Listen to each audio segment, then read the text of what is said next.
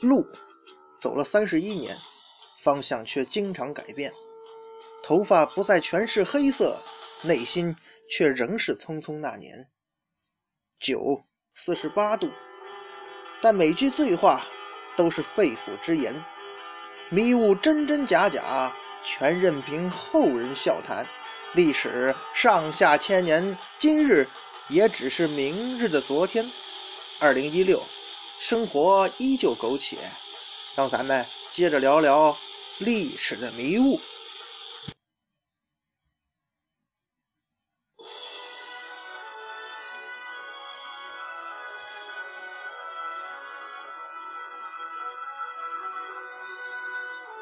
一壶浊酒论古今。笑谈历史风云，各位好，欢迎收听《历史的迷雾》，我是主播君南，说水浒道好汉。今天咱们又该聊谁了？上一回啊，咱们说了那位呃，在揭阳岭跟宋江演了一出戏的催命判官李立。哎，那人啊，呃，咱们也说了。属于跟孙二娘一种类型的，开黑店，还做人肉包子的。那么排名在李丽之上的是谁呢？哎，这排名在李丽之上的呀，是一对兄弟啊，哥俩。呃，具体是谁呢？老规矩，先来首定场诗吧。这个两院押牢称蔡福，堂堂仪表气凌云。腰间锦系青鸾带，头上高悬垫脚巾。行行问世人轻胆，石锁施家鬼断魂。满郡夸称铁臂膊，杀人到处显精神。这说的谁呀？这是梁山排名第九十四位的好汉，地平星铁胳膊蔡福。哎。他是梁山上专管行刑的刽子手。地平星呢，是说这位蔡福他很公平啊，还是说这哥们砍别人人头的时候刀口很平整呢？应该说呀，是蔡福手中那要人命的鬼头大刀很公平啊。不管面对的是谁，这把刀那都是公平的呀。无论你是多么显贵的身份，还是多么穷苦的出身，见到这把鬼头刀，都有一个结局啊，那就是一刀取你项上人头。哎，只需一刀哦，很公平的。刀是公平的，生死也是公平的，人呢却是不公平的。人做的事儿是不公平的，没有谁能够做到公平啊。这个世界上本就没有公平的事情。人们之所以会不断提到公平，正是因为真正的公平是不存在的。像蔡福这样的小人物也做不到，其他的大人物更做不到。说句实在话呀，谁也做不到公平啊！公平的人，公平的事儿，实在不是咱们这个世界应该有的东西呀。这位蔡福吧，啊，外号叫铁胳膊。为什么会有这样的绰号呢？咱得说这个绰号来之不易呀，那可是用众多人命、众多人头磨练出来的。蔡福啊，在上梁山之前是北方重镇大名府两院押牢阶级，这可是大名府监狱内的第一把手啊！不但是监狱里第一把手，而且是行刑的刽子手啊，在刽子手哈。在人类社会，什么最重要啊？哎，那就是生命呗。从古至今，咱们人类啊，对生死的天道循环，那是既崇敬又恐惧。这就是人们常说的“生死大如天，人命关天”的原因嘛。因此啊，人们对于那些能够合理合法的消灭普通人性命的刽子手，那是心存畏惧啊。而蔡福呢？他那沾着鲜血的鬼头刀和血迹斑斑的杀威棒，那是更加让人觉得他是阴森而残酷啊！所以，对于普通老百姓来说，蔡福可以说是另一个世界的人呐。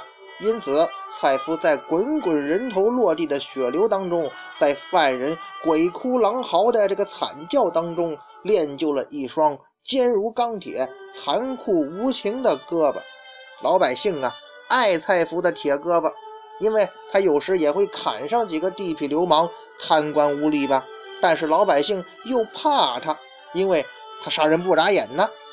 因此。大名府老百姓对这位刽子手那是既爱又怕呀。随着这种心情嘛，就给他起了这个绰号。那么蔡福，咱不说这一段讲的是弟兄俩吗？那蔡福他兄弟说的是谁呀？再来一首定场诗吧。这个押玉从中称蔡庆，眉浓眼大性刚强。哎，茜红山上描鸬鹚。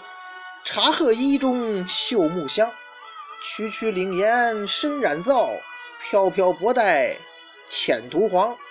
金环灿烂头巾小，一朵花枝插鬓旁。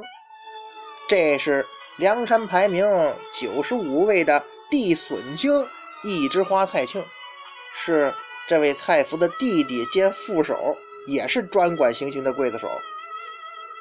帝损姓啊。这个损呢？哎，是说他这个人损人利己呢，还是说他有所折损呢？哎，如果是看蔡庆啊这一枝花后来失去了哥哥蔡福，形单影只，独自回到家乡的结局，那应该说的是后者呀。这位蔡庆啊，是铁胳膊蔡福的弟弟，由于他虽然是个大男人吧，比较爱美，从小爱戴花，你这爱好，你这。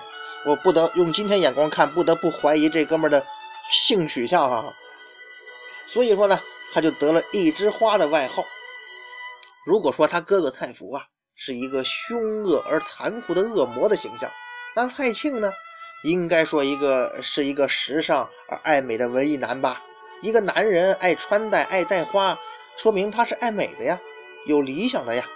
啊，说简单直白一点，那就是有点小资嘛。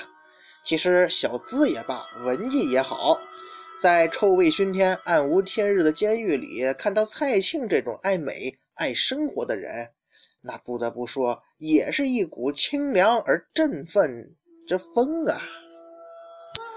这位一枝花蔡庆啊，是在他哥哥蔡福的庇护和爱护之下成长起来的。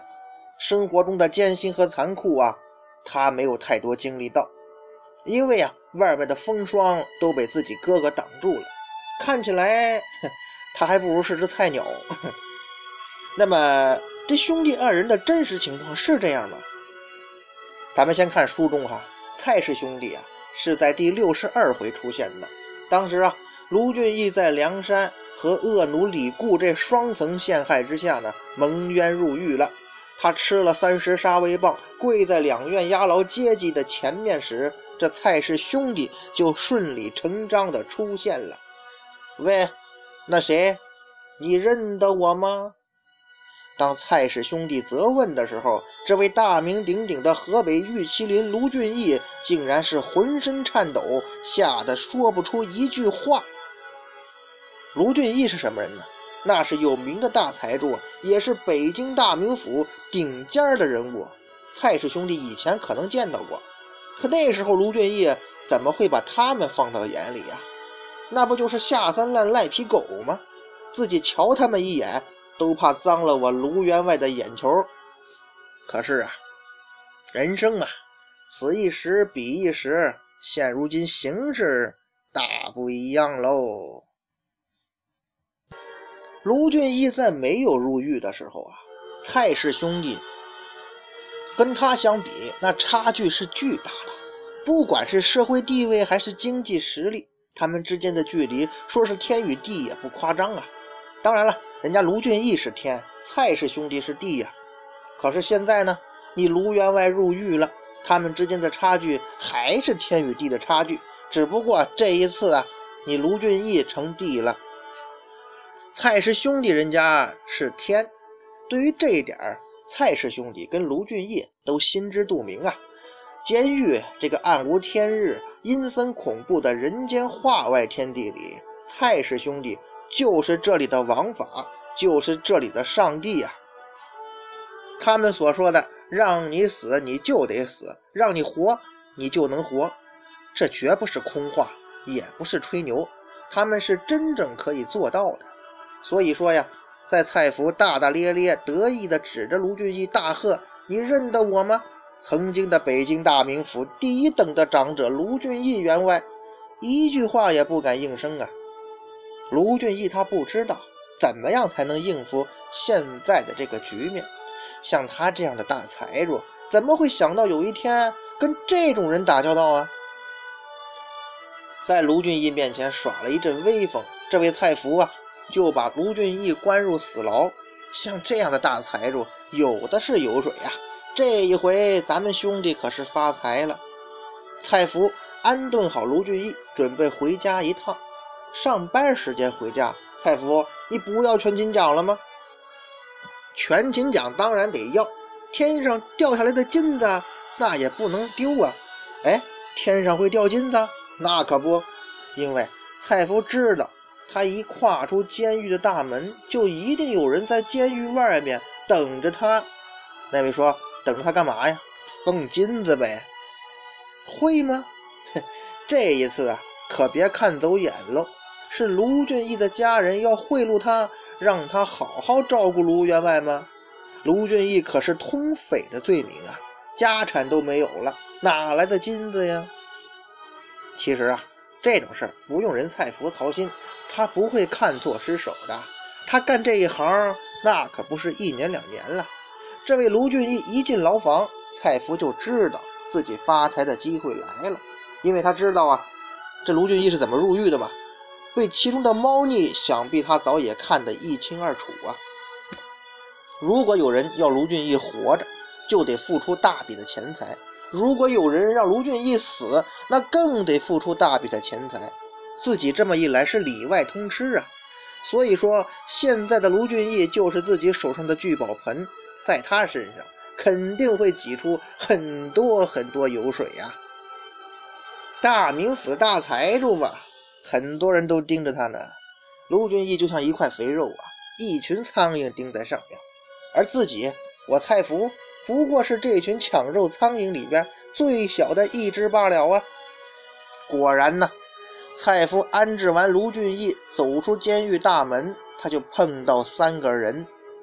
蔡福啊！其实对有人找他，应该早有思想准备，但是这三个人找他，就多少有点意外了。其中一个人的出现，更是让蔡福陷入了极度的恐惧之中啊。那位说，他碰到哪三个人了？首先，他碰到的第一个人是浪子燕青。这燕青啊，是卢俊义的仆人。也是卢俊义的心腹之人呐。这次主人蒙冤入狱，燕青也被赶出卢家，无计可施啊，只得讨来一些残羹剩饭给主人送送。蔡福呢，念以前的一点交情，放燕青进狱去送饭。但是啊，他对卢俊义的好处呢，仅限于如此啊。而且呢，是看在燕青的面子上，让他去给卢俊义送顿饭吃。他是同情燕青。敬重燕青才这么做的。对卢俊义，他应该是没有一丝同情和好感的。那么，他又遇到了第二个人，就是半路上他遇见了卢俊义的管家李固。碰到李固，其实蔡福应该不会觉得奇怪呀。如果李固不找他，那反而是怪事儿了，因为这个时候他出来，其实就是要等这李固出现的。对于李固和卢俊义之间的这种事儿，蔡福应该见多了，不就是恶奴欺主，占了主人家的家财吗？这个世道，这种事儿那不稀奇呀。自己不愿意也管不了，但是如果有人找到咱，让咱办事儿的话，那咱也不能含糊呀。不扒你三层皮儿，咱就不叫铁胳膊，对不对？所以说呀，当李固。要蔡福在狱中悄悄干掉卢俊义的时候，蔡福是当即拒绝的。他的原因也很冠冕堂皇：“你不见正厅戒石上刻着‘下民易虐，上苍难欺’？你那蛮心昧己勾当，怕我不知啊？你又占了他家私，谋了他老婆，如今把五十两金子与我，结果了他性命。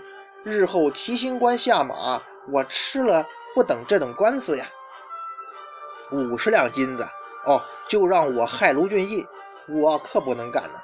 咱蔡福是正经国家公务员，公务员能贪赃枉法吗？不能啊，那是触犯国家法律的事儿啊。国家对咱们公务员管理可严格了。哎，再说了，谁不知道咱大宋的提刑官厉害呀？你知道吗？这个《大宋提刑官》这电视剧几百年后那是要热播的呀！哎，我蔡福可不想成为那些提刑官剖析案例的反面典型啊！李姑，你自己做缺德事儿，别拉上我哈！咱是善良人，胆子很小啊。可是，这肯定不是蔡福的真心话呀。那李固也是个人精啊，能谋了主人钱财老婆的，那能是一般人吗？他知道蔡福是嫌钱少。监狱系统那是多黑暗呢！你们干的贪赃枉法、草菅人命的事情还少吗？可因为他有求于蔡福啊，只能是笑脸相求。两个人经过讨价还价，最终以五百两黄金成交了。交易双方那都是欢喜而去啊。对于李固来说呢，这个价钱是在可以承受的范围之内的。蔡福的竹杠敲的呢，不算太狠。可对于蔡福来说，这可能是他做的最大的一桩以钱换命的交易了。这么痛快的完成交易，真是一件让人高兴的事情啊！只是不知道卢俊义这个身价不知多少万贯的大财主，当得知自己的性命最终会跟冷冰冰的五百两黄金画上等号的时候，会是什么心情和感受呢？哎，总之啊，在这桩生意的过程当中，交易双方那是各取所需，都没有哪怕是一点点心里的愧疚。我付钱，你取命，哼，公平的很嘛！蔡福呢，不费吹灰之力得到一笔巨款，心里自然欢天喜地呀。可是，一说可是，表示这个故事又要转折了。当蔡福满怀希望、憧憬着美好生活的时候，走进家，却遇到今天见到了第三个专门等他的人。蔡福很惊讶呀，但是蔡福不知道自己和弟弟的美好生活就因为这个人的出现而要发生改变了。简单来说吧，你们哥俩的好日子到头了。因为这个时候啊。在蔡福的家里，一位不速之客正在等着他。咱说这个人呐，那是真有派头啊！看那说话做派，就知道不是一般单位的。果然呢，那个人自称叫小旋风柴进，关键他还说他是梁山的头领。哎呀，蔡福一下子惊呆了！我的天哪！坊间传说卢俊义勾结梁山匪徒，居然是真的。可这个梁山的头领怎么摸到我家了？这也太吓人了！关键他想干嘛呀？不等蔡福反应过来，柴进接着说了：“啊，如是，留得卢员外性命在世啊，佛眼相看，不忘大德。但有半米差错，兵临城下，将至壕边。”无闲无欲，无劳无幼，打破城池，尽皆斩首啊！久闻足下是个仗义拳忠的好汉，无物相送啊！今将一千两黄金保礼在此啊！倘若要捉柴进，就此便请绳索，誓不皱眉。柴大官人牛啊！梁山坡也是财大气粗啊！一出手，那就是一千两黄金呐！哎，刚才自个儿跟李固费了半天吐沫，也才讹诈来五百两。这个李固就是不能跟梁山坡这大公司比呀。可是这一千两黄金，哼，那也不是易得的呀。人梁山坡要自己保全卢俊义的性命，否则就打破大名府，宰了你。柴进这一套软硬兼施的组合拳打下来，蔡福顿时懵了，也傻眼了。刚才还幸福满满，现在进入悲惨世界。苍天啊，大地呀，这是哪个天使大姐给我找的晦气呀？梁山，他知道啊，那是北方最大的强盗窝呀，人人都说梁山厉害。这些人也不是善良之辈呀，打家劫舍，取人性命，可比自己厉害多了。人家算计人，那才叫吃人不吐骨头呢。卢员外就是例子呀。让梁山盯上可不是好事啊。对梁山坡能否打进大名府，他也不知道。但是梁山坡要取自己的性命，蔡福是绝对相信的。这对梁山的人来说太轻松了，现在能答应柴进吗？自己好像也没有别的选择呀。这个倒霉的卢俊义都是让他惹的祸。不过现在还有好办法吗？这个蔡福平时啊，其实是个很有主意的人，可是今天被这位柴大官人一通惊吓，反而没主意了。无奈之下，就跟自己弟弟啊，这位一枝花蔡庆商量。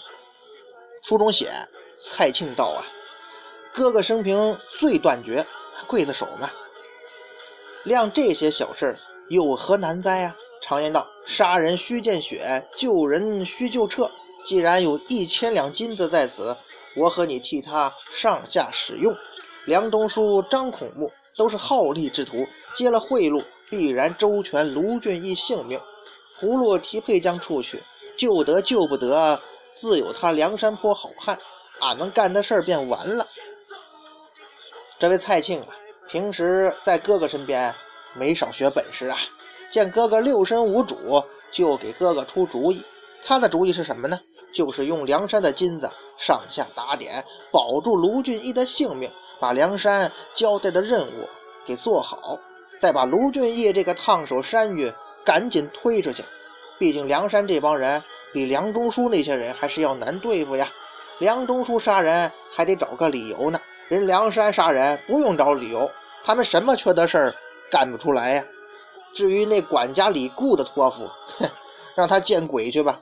刚才还是聚宝盆的卢俊义，顷刻就变成了烫手山芋，都是李固这个倒霉鬼闹的。衷心祝愿他早生极乐吧。卢俊义是个扫帚星，倒霉鬼；李固也不是好东西，一路货色。不管蔡福怎么骂，该来的还是要来呀。这不，李固人第二天找到蔡家了。他要是知道那五百两金子是不是打了水漂啊？蔡福呢，忙于打点，也懒得见他，就让弟弟蔡庆接待了李固。我们正要下手结果他，中书相公不肯呐。已叫人吩咐要留他性命，你自去上面使用。嘱咐下来，我这里何难呢？蔡庆比较狡猾呀，他用了一招太极推手，把责任推到上级梁中书身上了。我们哥俩这儿没问题呀，帮你办事是吧？拿人钱财，替人消灾，天经地义啊。可是咱们上级呀下话了，不能杀卢俊义，咱们也实在不能下手啊。要不你还是活动活动上面，上面发了话，咱们一众给你办。李固这个气呀！哦，昨儿跟我要五百两黄金的时候，您可不是这么说的呀。拿钱的时候信誓旦旦，过后又变卦。你们哥俩什么玩意儿啊？你们真的是吃完原告吃被告啊！可是又不敢得罪这哥俩，他们还有用啊？还得指望他们做掉卢俊义呀。李固没办法，只能上下使钱，要买卢俊义的命。最终呢，钱花了不少，也没办成事儿。为什么呢？人蔡福那边也没闲着呀，按计划行事。李固活动，蔡福也在暗中活动啊。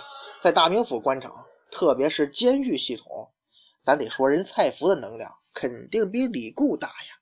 所以，李固大把大把的撒银子，要尽快解决卢俊义的想法，最终落空了。经过大名府上下级互相的推诿啊。各部门相互扯皮，最主要的是蔡夫人家努力运作，这位卢员外幸运的把命给保住了。在这件事情上，咱们可以看出啊，这位铁胳膊蔡福，那可不是四肢发达、头脑简单的莽汉。蔡庆呢，也不是无能无用的纨绔时尚男。他们呢，都是有着比较丰富生存智慧的兄弟二人。为了摆脱梁山坡的纠缠，早日把卢俊义这个扫帚星打发走，那是拼命的上下打脸呐，尽全力保住卢俊义的性命。在兄弟二人的不懈努力之下呢，卢俊义被判击杖四十，发配沙门岛。妈呀，卢俊义可走了，这一阵子可忙坏了，钱也使了不少啊。梁山坡的一千两黄金用完了，李固给的五百两也基本用光。咱们哥俩这不是赔本赚吆喝吗？这叫怎么一档子事儿啊？不过只要梁山坡不来找咱们的麻烦，破点财也没啥，破财免灾嘛。保命要紧呐！卢俊义这个倒霉鬼呀，终于离开大名府了。蔡氏兄弟暗暗松了一口气，谢天谢地呀！等这卢员外出了大名府，自己的任务也就完成了。以后的事儿就看他梁山怎么做了。事情做到这个地步，梁山这帮人可不能找我们兄弟麻烦了吧？谁成想啊，卢俊义这倒霉鬼，哼，那可不是一般的倒霉鬼。这个天字第一号的倒霉鬼，明明离开大名府了，可没过几天又抓回来了。蔡氏兄弟看见卢俊义被押回监狱，兄弟二人大眼瞪小眼。